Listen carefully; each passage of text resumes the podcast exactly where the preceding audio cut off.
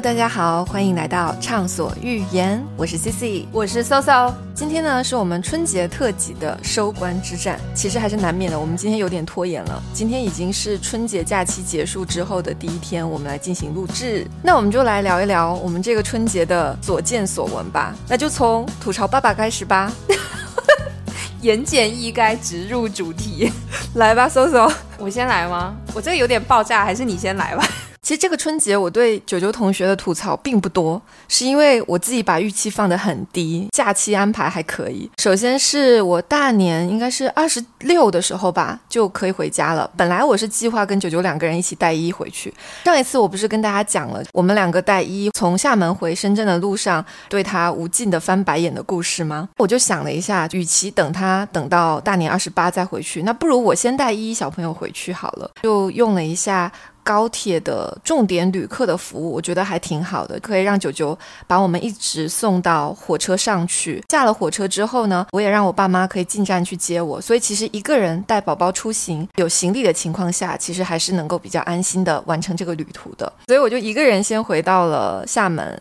九九是大年二十八回到了厦门，我们在厦门一起待到了大年初三中午，九九就坐飞机回他姥姥家了。所以我们共处的时间还是相对比较。短的，在整个春节假期期间陪娃陪的也还可以，所以总体来讲呢，我觉得各回各家各找各妈的方式，其实还是能够大大缓解夫妻之间的春节小矛盾的。我不知道 Soso 呢？我觉得有一个重点是你爸妈带一带的非常好，所以其实你们回去的时候带娃的压力没有那么大。你说的非常的对。大家可以想象，后来就是九九已经回他家了嘛，我们家剩下三个劳动力，我、我爸、我妈。在这种情况下，我还能够跑去搜搜家一起吃饭、打牌，打到十二点，很放松的回家，就可见我爸我妈。真的是非常的给力，自己基本上每一天晚上都是有安排的。对，然后我会边愧疚然后边很快乐的跑出去，而且我这里我真的是正好搜索做到了这一点，我觉得我要特别表扬一下我爸我妈，真的太给力了。他们每天就是把一一的吃饭啊各方面的事情都安排的非常好，而且每天都能够安排一个新的活动给一一小朋友。这点我真的是感恩，感恩再感恩。对，我觉得说实话，不吐槽爸爸的前提，一定是有人在帮帮爸爸承担他应该承担的那一部分工作。我跟小胖应该是在阿姨回来之前的那个晚上爆发了一次小战斗，我太想听了。对我昨天早上就跟思怡说，我们应该赶快聊一起吐槽爸爸。来吧，是这样子，我们家阿姨就是一共回去了十天，我们等于代睡了十天。我们家这只是一个睡渣，它的睡眠其实是经常会有夜醒的情况。我们两个其实是对这个十天的代睡，其实是有一种如临大敌的感觉，很早就开始做功课啊，一个人负责几天，合起来再负责几天，再分开负责几天。因此呢，我们其实这样在这十天的代睡过程中，两个人是。分开睡的，为了保证另外一个人的体力是充沛的。到最后一天的时候，其实上那天晚上是我代睡，因为后面图图会比较认我，就是晚上他睡觉的时候，有时候如果我跟小胖跟他一起睡，他就不要小胖，他只要我。最后一天我就说算了算了，我来带吧。虽然我已经带了好几天了。那天晚上呢，我就跟图两个人又一起睡在了一个房间。大概到晚上一点多的时候，我就突然间发现那个房间有蚊子，而且那天晚上我有点睡不着。大概十一点多躺下去，到一点多我都没有睡着，加上那只蚊子一直在吵，我就受不了，我就把图抱回了我们的房间，就跟小胖说我们要回来睡觉了。小胖就说哦好，OK，这个。过程相安无事，到了大概早上五点的时候，图就开始突然间大哭。那时候我其实非常困，因为我可能刚睡下去一会儿，我就跟小胖说：“你把他抱起来安抚一下。”我就先不起来了。小胖就把他抱起来，摇了很久，没有睡着。可能为了不打扰我，他就又把图抱回了另外一个房间去安抚。过程中，我是就是迷迷糊糊听到那个。房间的哭声越来越小，我就觉得小胖已经快成功了。突然间，小胖就从那个房间回到我们的卧室去上厕所，我就突然听到图又大哭了。因为其实，在之前有一次我在跟他交流的时候，就有跟他说，图图如果是晚上醒了之后，一定要安抚彻底之后再放下去，不然你感觉他已经睡下去了。但是他其实没有真的睡下去，他又会突然间醒过来。如果这个过程反复很多次的话，其实他会越来越难入睡。我跟他说，如果晚上夜醒的时候，一定要把宝宝安抚到他真的已经入睡了之后才能离开。这事情可能我可能已经跟他说过两三次了。这一次呢，我就突然听到宝宝大哭的时候，我整个人我就已经到这里了，就觉得我已经跟你说过这个事情这么多次，为什么你还犯呢？他就又回去哄宝宝，就又开始很艰难的一轮，我就听到哦哦哦，然后啊，啊大概是这样过程，又过了半个小时，大概持续了一个小时还没有哄好，大概又过了十分钟，他就抱着一个刚换完纸尿裤、下身没有穿裤子的宝宝过来给我说，这时候可能不到六点，因为图其实已经不吃夜奶了，他说。要不给他奶一口吧，我的火就瞬间就到这里了。但是我也没有跟他说什么，我说图图已经不吃夜奶了，我们还是以尽量安抚他为主。图图现在看到我，如果在我跟他爸之间看到我，他是一定会扑向我的，所以我只好就起来哄图。过了大概十五分钟。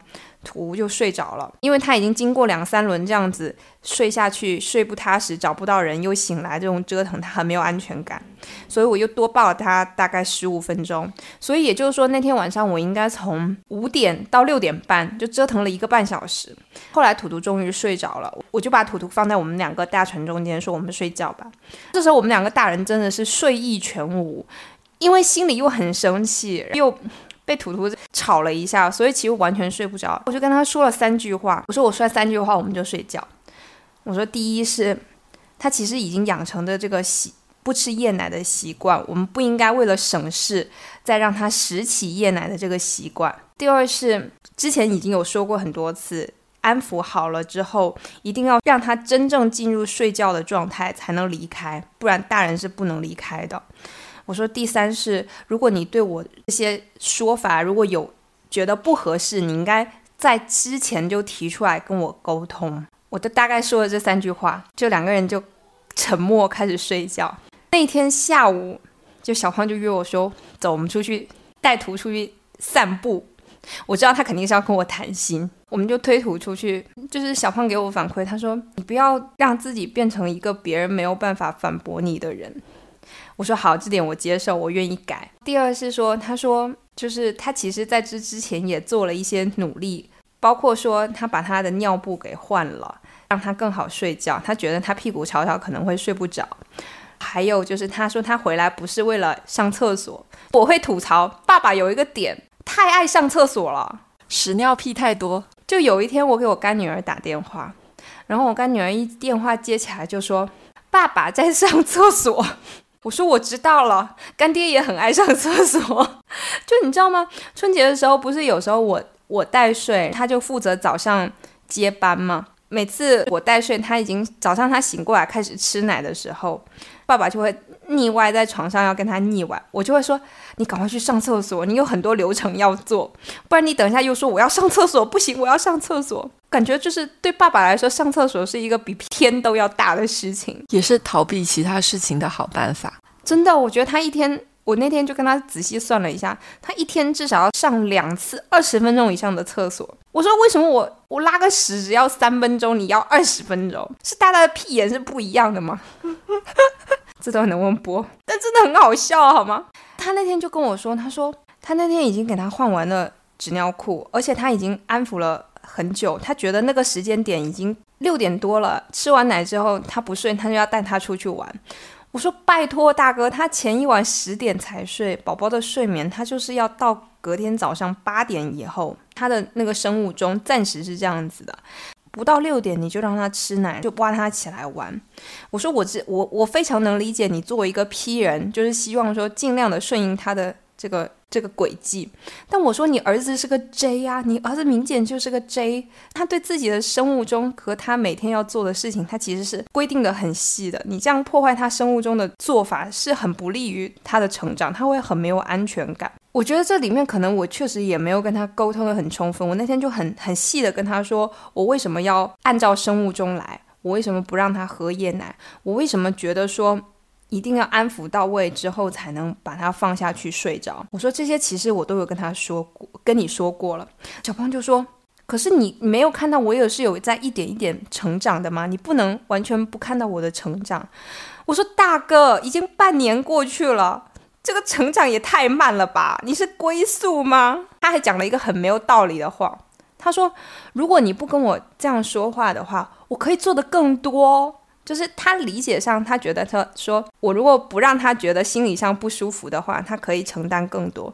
我说拜托大哥，养娃这个事情是我们共同的任务，不是我安排你去做什么事情，出发点是完全不一样的啊。你有一种就是我好像在给你派活一样，我是你的上级，你大不了你你觉得你不爽，你可以摆烂。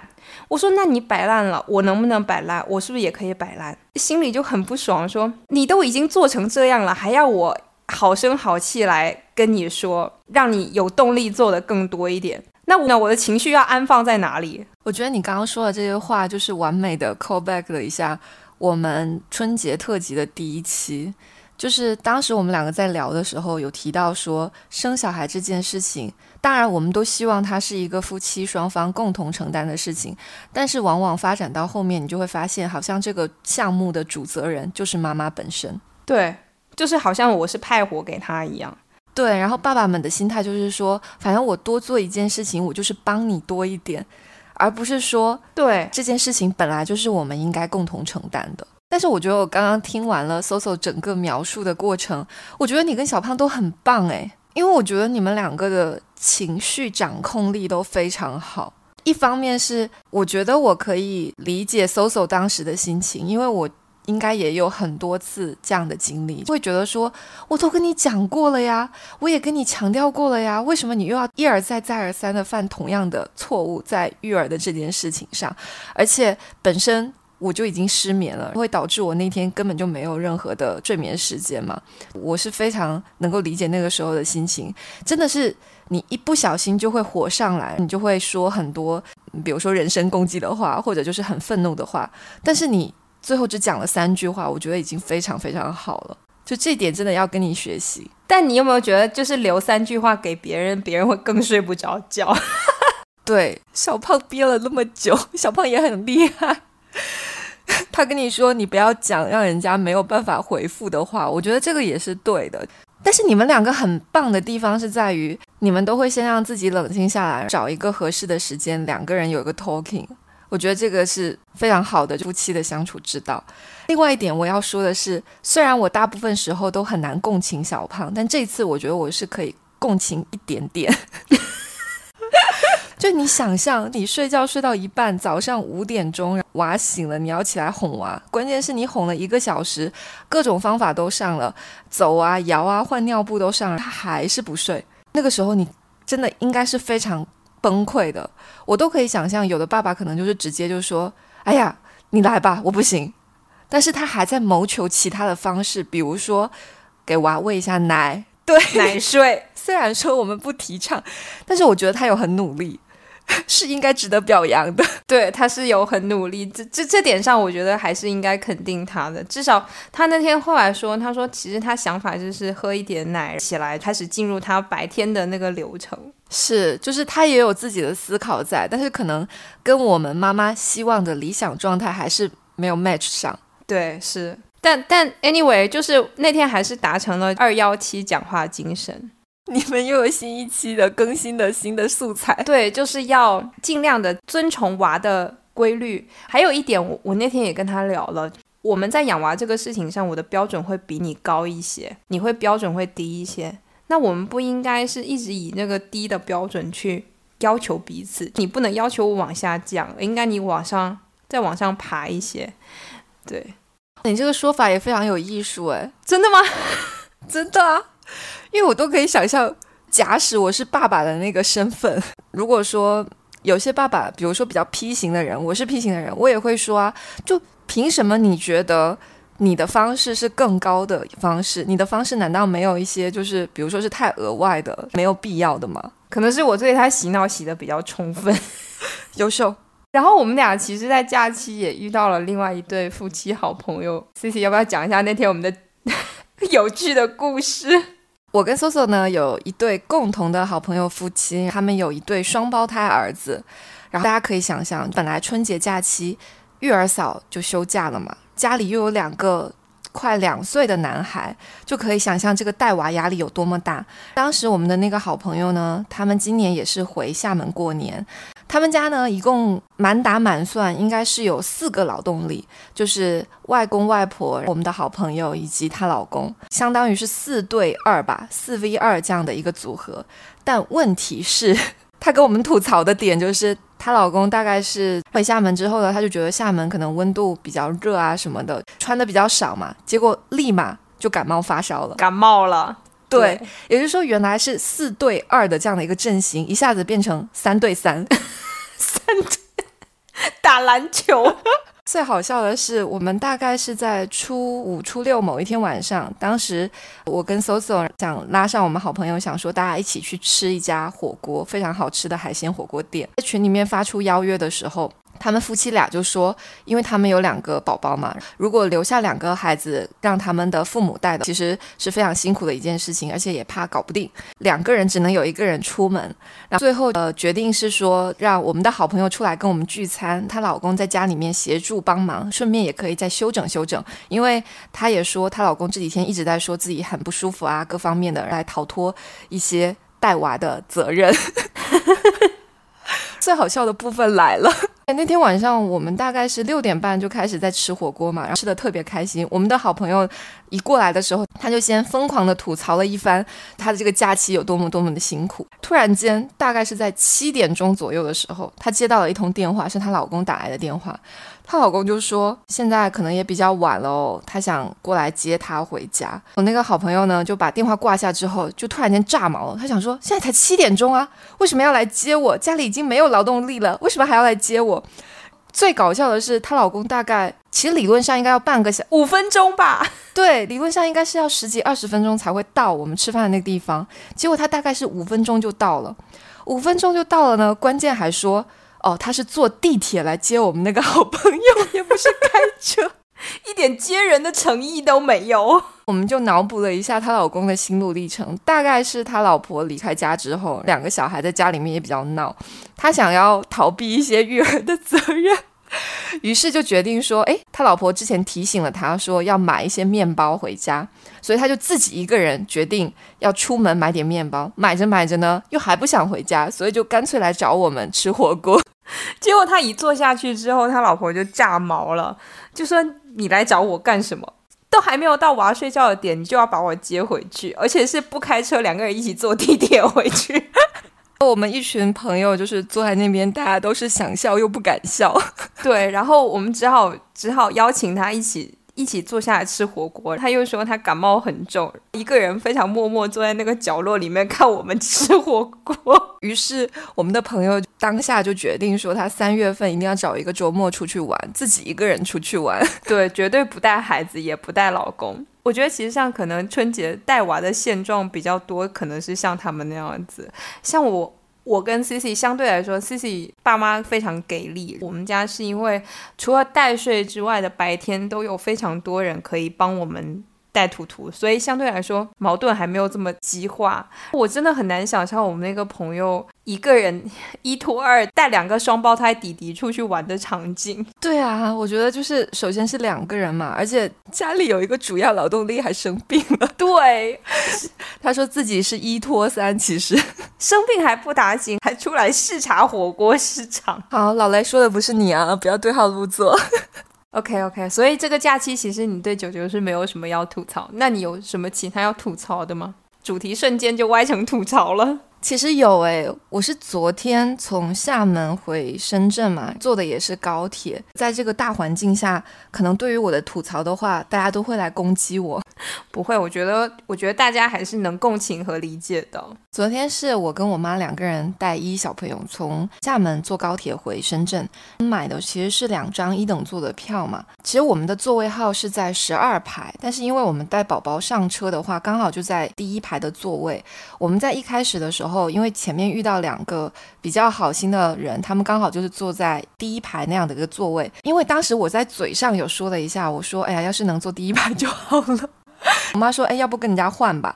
人家听到之后就觉得哎，蛮主动的，就说可以啊。他们就坐到后面去，是两个中年的大叔，我们就很自然的坐在第一排，就很方便这样子。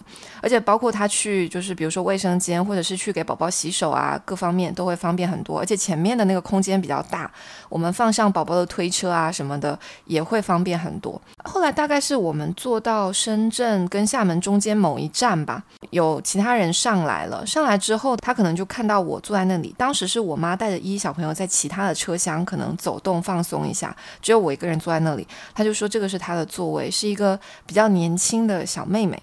我就跟他说：“我说哦，我说我的座位是在那个第十二排，你方不方便跟我换一下座位？我带着小朋友，行李也比较多，还有婴儿车什么的不好搬。”然后那个小妹妹翻了个白眼，就跟我说：“她说我凭什么跟你换？”这个是我的座位，我说对，当然这个是你的座位，但是就是我比较麻烦一点，我的座位也不远，在第十二排嘛，那边是靠后的一个车厢，其实位置也是相对舒服的。我们就是小孩东西比较多，如果你不嫌麻烦的，跟我们换一下。他就觉得，嗯，可能我说的这番话就比较被冒犯吗？对他可能觉得有点冒犯他，再加上之前不是微博上有很多那种热搜，大家都在讨论说高铁上总要有人跟自己换座位。是不是应该拒绝什么之类的这种热搜话题？坦白来讲，我自己在有小孩之前，我当然也会觉得说，当然啊，那是你的座位啊，当然是可以不用换的，而且本来这个就没有什么所谓的义务或者是意愿需要去换。但是昨天那当下，我真的是一下子有一种心拔凉拔凉的感觉，会觉得说世态炎凉。对，对，因为他真的是。他主要是真的态度会挺不好的，有一种觉得说我凭什么跟你换，你凭什么要求我这样换？就是我的语气其实是比较呃想要请他帮忙这样子，也不是很强硬说你一定要跟我换。但是他回复我的那个感觉就是有一种不是很有礼貌，边翻白眼边说，意思就是说你们带小孩的人怎么这么麻烦？边收拾我的行李，想说那我就拖到后面去，一个人要拖两个箱子，一个婴儿车。你知道我当下，我说实话。录这个播客的时候，我可以勇敢说一下我当时内心的活动，就是那我祝福你以后有小孩的时候也没有人跟你换座。我是不是很命？但是我当下真的是有一种，可能真的是你当妈妈之后，我当然知道每一个人都有就他自己的权利，那是他自己的座位没有错，但是就是有的时候你还是希望社会多一点点人情味的。而且我提出来换位置，它没有那么的麻烦，它真的就是在同一个车厢里面，而且也是同样的，都是一等座的座位。但是就是 最后换了吗？当然没换啊！他那边说我，我就说哦，那没事，我自己把行李拖到后面去吧。我们的两个座位其实是那个女生，还有另外一个男生，他应该会坐我妈的位置嘛。那个男生其实他本来已经要往后走了哦，去后面的位置，但是因为那个女生不肯。所以就是默默的，我说哦，那好，那我到后面去。我其实是想补充一下，高铁一等座第一排的位置对带宝宝的人有多重要。我真的很想呼吁说，幺二三零六能不能加一个母婴专座，类似于这样的，因为那一排座位就对普通人来说，它可能是宽敞一些，但是对带宝宝的妈妈来说，那就是一个可以放婴儿车的地方。不然其他地方都放不下那辆婴儿车，那结果是什么？结果就是宝宝在上面睡觉，你要么就在走道里面看着他，不然就是你得抱在身上。我也是跟你一样，每次都会跟人家换一下第一排的座位，但我没想到居然还有人不跟你换。没有，我其实之前也没有意识到第一排有那么好，是搜搜跟我说了一下，我才说哦，就是这一次我就跟我妈说，我说我们回去的时候争取看能不能换一个第一排的座位。就你跟我说之后，我真的觉得很香，因为它确实可以把婴儿车直接展开，就不需要收起来了。对，而且他睡觉的时候，你就可以在那边看着他。而且我记得你上次去三亚的时候，飞机上也有遇到类似这样的事情。对，上一次呢，我去三亚飞机上，应该有跟大家提过嘛。呃，当时是飞机延误了，所以我们在飞机上，其实在它起飞之前，已经在飞机上坐了大概有两个小时的时间。期间，因为那一趟是从深圳飞往三亚的飞机，其实小孩还挺多的，年龄不等。依依小朋友算是我当时看下来，应该是整个飞机座舱里面年纪最小的小孩。当时其实那等待了两个小时，他也非常乖，一直坐在我或者是我婆婆身上玩游。戏啊、吃东西啊，各种，就其实也没有吵或怎么样。但是当时有一个空乘就很莫名其妙，在我们等待了可能一个多小时的时候，他突然间就走到我跟我婆婆面前，就说。哦，我们这个飞机舱的小孩比较多，请你们保持安静。当时那一下我就火大了，我婆婆也火大了。我们两个本来就想说，你这个飞机不起飞，还让我们在飞机上等这么久，小孩不哭不闹，你为什么还要飞来说一句说你们要保持安静？我就说我们小孩哭了吗？你为什么要这样跟我说？你跟其他的小孩有这么说吗？你为什么要特意跑来跟我们说一句要保持安静？我当然能够理解，现在有很多网上的人会去吐槽说，比如说你坐飞机或者是坐火车的时候遇到很多熊孩子，我自己也经历过啊，但是。问题是说那些小孩，我觉得是他已经有一些沟通能力以及认知能力了。理论上，父母是应该要好好管教他们的，不应该在飞机舱或者是火车上尖叫或者是来回跑动。但问题是你对于一个小月龄还不会说话，呃，其实他认知水平还比较有限的小孩来讲，一定也要要求那么苛刻吗？以及我们不哭不闹的情况下，你也要过来就是跟我们说一句，让我们内心膈应一下吗？对我其实觉得那个飞机这个例子，我心里会会有点难受。我觉得这个社会还是对这种群特殊的群体不够宽容。我们之前有聊过，比如说像是。母婴室的这种建设，它其实是需要整个社会对这个群体予以关注的。你说现在生育率不行，或者是说大家就是会有恐婚恐育的情况，某种程度上也是也是这样子的比较紧张的环境带来的。话又说回来，我们能做什么呢？我我我会思考这样的问题。整个社会，或者是说，呃，我们作为妈妈，我们能做什么？其实，在带特别是小月龄出门的时候。我自己理解上，首先是可能尽可能的去安抚他，尽可能去帮他转移注意力，因为我们其实是两岁以下的小朋友，他其实是没有什么认知能力，就讲白话就是他是听不懂人话的，所以你更多的应该是去做安抚他的动作。那我其实从 Cici 的这个例子上来说，他其实已经尽到了他安抚的。责任和义务，他唯一不可控的就是可能小朋友会在这个过程中，因为他的不舒适，因为确实那个座舱很不舒舒适，他可能会因为这种不舒适，他就会哭或者是尖叫，这是他正常的生理反应。我觉得这个是需要被给予宽容的一部分。那什么样的部分可能是 C C 刚才讲说热搜里面比较多的一种情况？相对来说，他是比较大的小朋友哭闹，或者是他。比较无理取闹的情况，家长不出来制止，我觉得这才是可能是我们需要去被讨论的一种情况。他不应该没有被划分清楚，就一概统称为熊孩子。是的，对，这这个是我想说的，他应该对这个情形进行分类。讨论那比如说像我们刚刚讲到说，呃，高铁上面的这种，其实之前有很多高类似于高铁上宝宝哭闹之类的这种视频，由此引发的一些冲突被放在网上。首先，我觉得 C C 在对待这个事情的时候，相对是是是有理有节的。他不是说我一定要跟你换，而是我真的去跟你商量，去跟你说出我的难处。我觉得其实大部分人都能理解，但是。那个女生她可能会有一点，有可能是她还没有没有生过娃。大部分如果你今天遇到的不是她，是一个有娃的家长，她其实是完全能理解你的境遇的。对，但是我当然我也同意，这个东西本身就是一个，它不是义务，它就是本来就是每个人都是有选择的，所以我们也没有办法。Comments 更多吧，但是我非常同意刚刚 soso 说的，有一些时候，既然有一些事情可能你没有办法指望每个人主动或者是有意愿以及心甘情愿的去做的话，那可能就需要社会多一些保障的措施，类似于母婴专座，可以抢第一排。对，就比如说你给有带小孩的家长开放这样的一个第一排的抢抢座的这样的一个机会。我觉得也是会相对会照顾到更多的人，因为其实那天我们回深圳的那个高铁上的话，第一排嘛，它其实是有两边的座位，我们在一边，另外一边它其实第一排的那两个座位是专门供出来给火车的工作人员使用的。工作人员其实他们是有专座，也就是说那部分的座位他们就是只开放给内部的人士。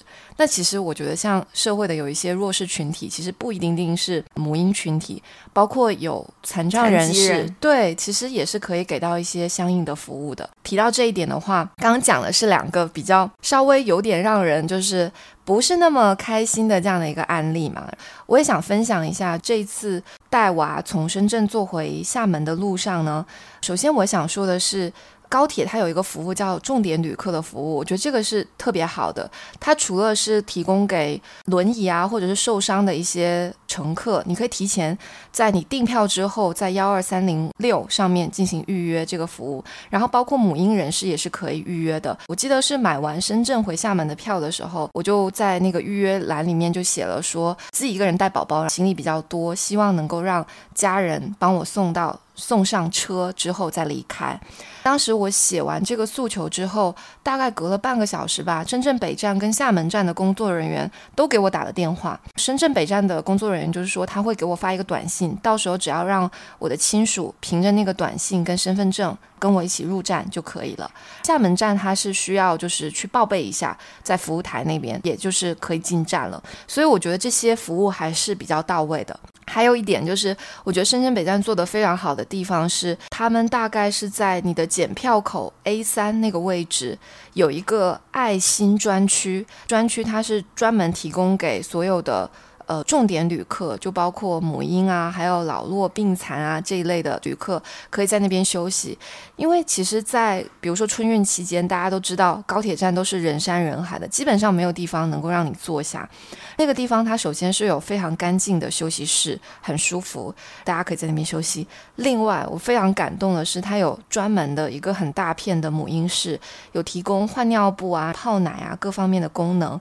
另外，它还有一个儿童游戏区。区，就因为我们带宝宝一般还是会提前出发嘛，你不可能很踩点，所以当时就是我们在等待的途中，就让依依小朋友在那个游乐园里面，大概还玩了可能有半个小时的时间再上车。其实就是我觉得已经有感受到社会在各方面在更多的关注一些重点需要帮助的人群，但呃，我们还是希望这种氛围能够越来越好吧。对，你知道吗？游戏区边上还有一个绘本馆，我也使用过那特殊的区域，我还在那边。喂了个奶，那时候我也觉得深圳北站的母婴专区建设的真的还还挺好的。我刚刚还想补充一句，我觉得顺便吐槽一下，我觉得我们那动车的那个分配座位很迷。对，就是它会有，比如说它会把所有人集中在某一个车厢，剩下那个车厢非常的空旷，不能让你去选座。我觉得这个我自己觉得它应该最后会发展成类似于飞机那样子。如果你没有特殊去选择，那就根据安排来。但是你可以有一个自己特殊选择的渠道，我觉得这这才是比较比较正确的一种方式吧。但我可能感觉就是铁路出行这个方式，还是相比于飞机来说更大众一点。它可能能够做到的那种偏个性化的部分，还是相对比较难。但是还是希望有。朝更好的方向去演化吧。还有一点就是，深圳跟厦门这条线路上的高铁的话，他们的母婴室都是安排在四号车厢。整体母婴室的话，我觉得它的空间还有包括它只是很简单的有一个那种可以往下拉的。宝宝的尿布台，但是我觉得也会比以前完全没有这样的设施好很多。我去体验了一下你说的那个母婴室，但我发现完全没有办法喂奶，它就是个厕所，对，它没有办法服喂奶，它就是一个让你更换尿布的地方。对，是，所以喂奶其实还是没有办法解决，还是希望有更多的好办法。没错。其实今天这一期我们本来原计划想聊的是我跟 Soso 的 New Year Revolution，但是没有想到就是一开始吐槽就吐槽了这么久的时长。虽然不是 New Year Revolution，但也算是我们的一个春节见闻以及遇到的一些人和事的一些思考吧。对，是的，我们可能还会再额外更新一期，就是关于 New Year Revolution 的，然后作为我们整个春节特辑的终结。反正不到十五还是年嘛。对我们就是不断给自己的拖更找一些借口。好呀，那我们这期就到这里喽，也希望大家在留言区跟我们分享一下你们在春节的所见所闻。对，一起来吐槽。好，下期见，拜拜。